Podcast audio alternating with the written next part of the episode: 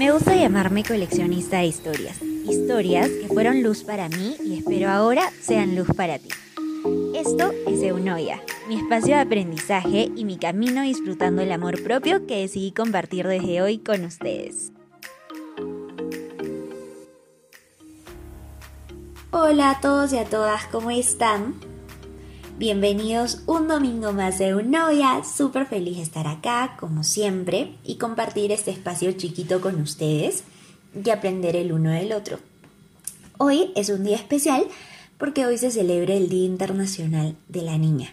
Y es un día especial no solo para mí, sino para todas las niñas del mundo, porque eh, este año, que el lema es Mi voz, nuestro futuro en común, el día cobra más relevancia debido a que en un contexto como el que estamos viviendo, donde aún permanece la desestabilidad económica y social, no solo de nuestro país, sino a nivel internacional por la pandemia que nos tocó vivir, se hicieron mucho más visibles estas brechas eh, entre niñas y niños, entre hombres y mujeres, y cómo eh, nosotros, como partícipes de una sociedad, podemos ser activistas de reducir estas brechas y mejorarlas día a día. Eh, de hecho, hay muchos focos en los que podemos participar, objetivos en los que podemos impactar desde acciones pequeñitas. Si eres padre o madre en la crianza de tus hijas, de tus hijos, si, si eres niña, de cómo estás afrontando el mundo, si ya eres adolescente, joven, eh, de promover estas iniciativas, de cambiar esta realidad y de lograr cada vez más relevancia en un contexto tan avanzado del desarrollo de las niñas, que no solo es un objetivo que les va a beneficiar a ellas, sino a la sociedad a nivel general. Y bueno, eh, debido a que hoy es este día tan importante y tan relevante, decidí hablar un tema que estoy segura que les va a gustar y se van a sentir súper identificadas. Y si bien no es un tema que actualmente hable de las cifras y de la violencia, decidí escogerlo porque creo que es algo que hemos formado desde niñas, que me gustaría que las niñas de estas generaciones puedan cambiar puedan enfrentarse y ser rebeldes con este tema y que actualmente nosotros, respondiendo a nuestra niña en el interior, seguimos cargando. Y es el denominado perfeccionismo. Y una vez escuché en un TikTok, que me encanta, que a las niñas se les había enseñado a ser perfectas y no valientes. Y mencionaban cómo se comportaban, por ejemplo, en el juego. Al niño le enseñaban a treparse por, la resbaladera, este, subir, e, escalar, etcétera, y ahí bajarse de cabeza. Y no le decían nada. Podía estar re sucio y no le decían nada. Claramente esta no es la, la situación general de todas las familias, pero sí de una gran proporción.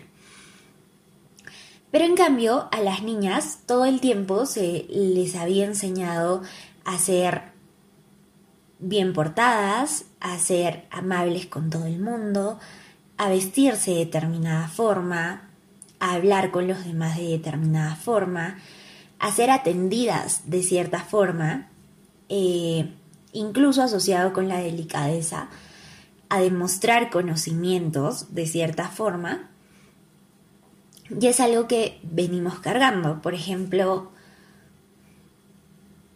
estos pueden sonar hasta clichés, pero estoy segura que muchas de ustedes inconscientemente, no necesariamente de forma obligatoria, pero se han comportado de la siguiente forma. Por ejemplo, tenían que llevar la ropa de cierta forma, siempre súper pulcra, planchadita, eh, siempre hablar bien. Eh, es más, yo me acuerdo que en mi colegio las personas se sorprendían mucho cuando alguien hablaba groserías, pero mucho más cuando una chica. Y, y por ejemplo, esto de usar los uniformes con la falda, que te tenías que sentar de cierta forma, eh, sonreír a todo mundo, saludar a todo mundo, ser tratada con delicadeza. Y esta diferencia grande en el trato que tiene un chico con un chico y un chico con una chica. Eh, eh, sacar buenas notas, ser educada con, los profesores, con las profesoras, mm, incluso este, este estereotipo que se tiene sobre las mujeres de que pueden hacer mil cosas a la vez, ya, eh, también está esa expectativa de que puedas hacer mil cosas a la vez. Y encima, para agregarle el plus, no solo tenías que ser inteligente, bien portada, amable con todo el mundo, eh, vestirte de cierta forma, sino que físicamente te ponían ahí, toma, toma todos estos estereotipos de belleza irreales y tienes que cumplirlos. Entonces, eso, si bien no hay un manual y un libro que te digan cuando estás niña y te digan te tienes que comportar así, indirectamente todos a tu alrededor tenían esas expectativas y te enseñaban eso. Y de alguna forma tú estuviste cargando con ese perfeccionismo constante. Eh, y te lo llevaste, te lo llevaste por siempre y hasta, hasta que creciste. Y es por ello que yo concuerdo personalmente con esta autora de que a las niñas nos enseñan a ser perfectas y no arriesgadas. Y esto nos lleva a situaciones como la mía, que a veces no aprendemos a, saber decir que no, eh, queremos agradar a todo mundo, eh, tenemos esta necesidad impetuosa de agradar a todo mundo eh, nos exigimos expectativas de no solo ser bonitas, también inteligentes, también multitasking y muchas más cosas que actualmente incluso se han igualado eh, a este mundo de, de, empoderamiento, ¿no? Las mujeres pueden hacer todo, son súper inteligentes y todo, ya.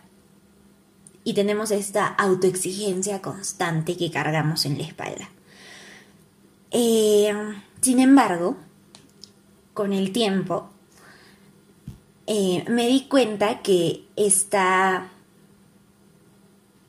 como este aspecto de perfeccionismo, que muchas veces, por ejemplo, en una entrevista de trabajo, cuando tú preguntas, y si me preguntan, dime tu debilidad más fuerte, ¿qué puedo decir?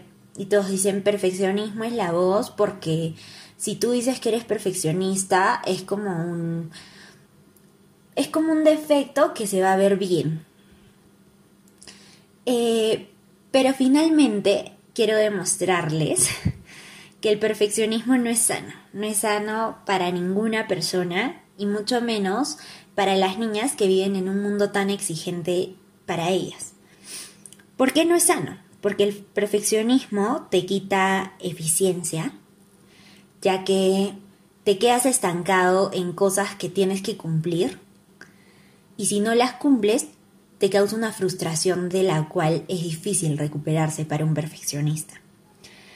Afecta tu autoconfianza porque no llegar a cierta expectativa, a cierta meta o objetivo que te tienes planteado, eh, tarde o temprano va y si no tienes un, buen enfrentamiento a la frustración, te va a afectar y te mantiene en tu zona de confort, porque nadie que sea perfeccionista va a ser una persona que salga constantemente de su zona de confort, porque perfeccionismo es para mí el antónimo principal de arriesgado.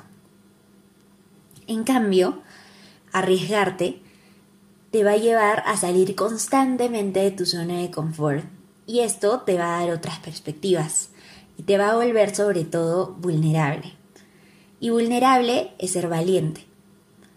Y ser valiente es abrir tu mundo y tu mente y tu corazón y tu alma y todo tú y toda tú hacia un mundo de posibilidades infinitas donde te vas a caer miles de veces, donde te van a criticar por todos lados, pero donde finalmente vas a aprender a ser feliz con los pequeños pasos que das en el día a día. Para los perfeccionistas, un paso mal dado es un error, es una decepción, es un fracaso. Para las personas arriesgadas, valientes y vulnerables, es un paso más hacia la meta, es una experiencia más que tienen que disfrutar y de, la que tienen ser de las que tienen que ser felices. Y es por eso que hoy quiero dirigirme a todas las niñas. A todas las niñas de hoy y a todas las niñas que fuimos antes.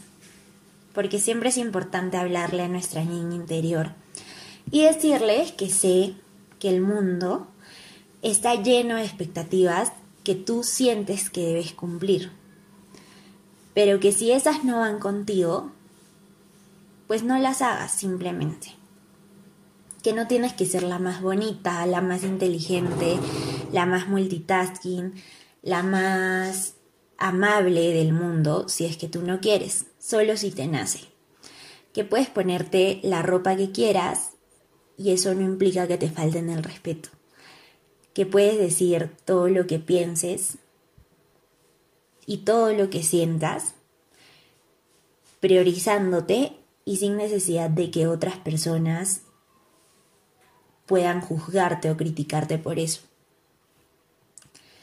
Que está bien que logres tus metas, que está bien que te esfuerces y que te comprometas con una meta, pero que si en, algún punto te caes o fracasas, es parte de la vida y que ganamos más de disfrutar estas experiencias que del momento en que te sientes victoriosa por lograrlas.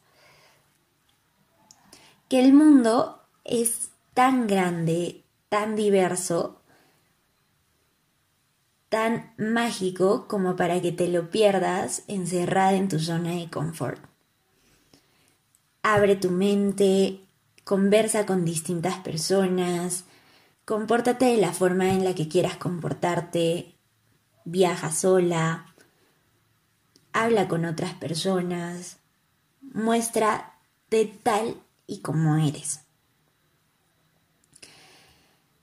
Que sé que a veces el perfeccionismo, puedes igualarlo a que te aleja del dolor, del sufrimiento, del fracaso, y que tener todo bajo control siempre te va a mantener donde estás.